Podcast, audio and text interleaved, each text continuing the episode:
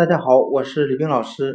今天我们来学习单词 dollar，d o l l a r，表示美元的含义。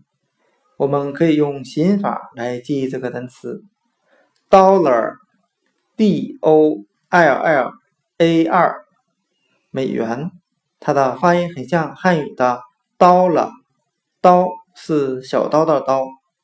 我们这样来联想这个单词的含义：在我国春秋战国时期，人们使用刀形的钱币，再由刀形的钱币联想到美元的含义。单词 dollar，d o l l a r，美元。我们就可以通过它的发音联想到汉语的 dollar，用刀形的钱币了，再由钱币联想到美元。单词 dollar，d o l l a r，美元就讲解到这里，谢谢大家的收听。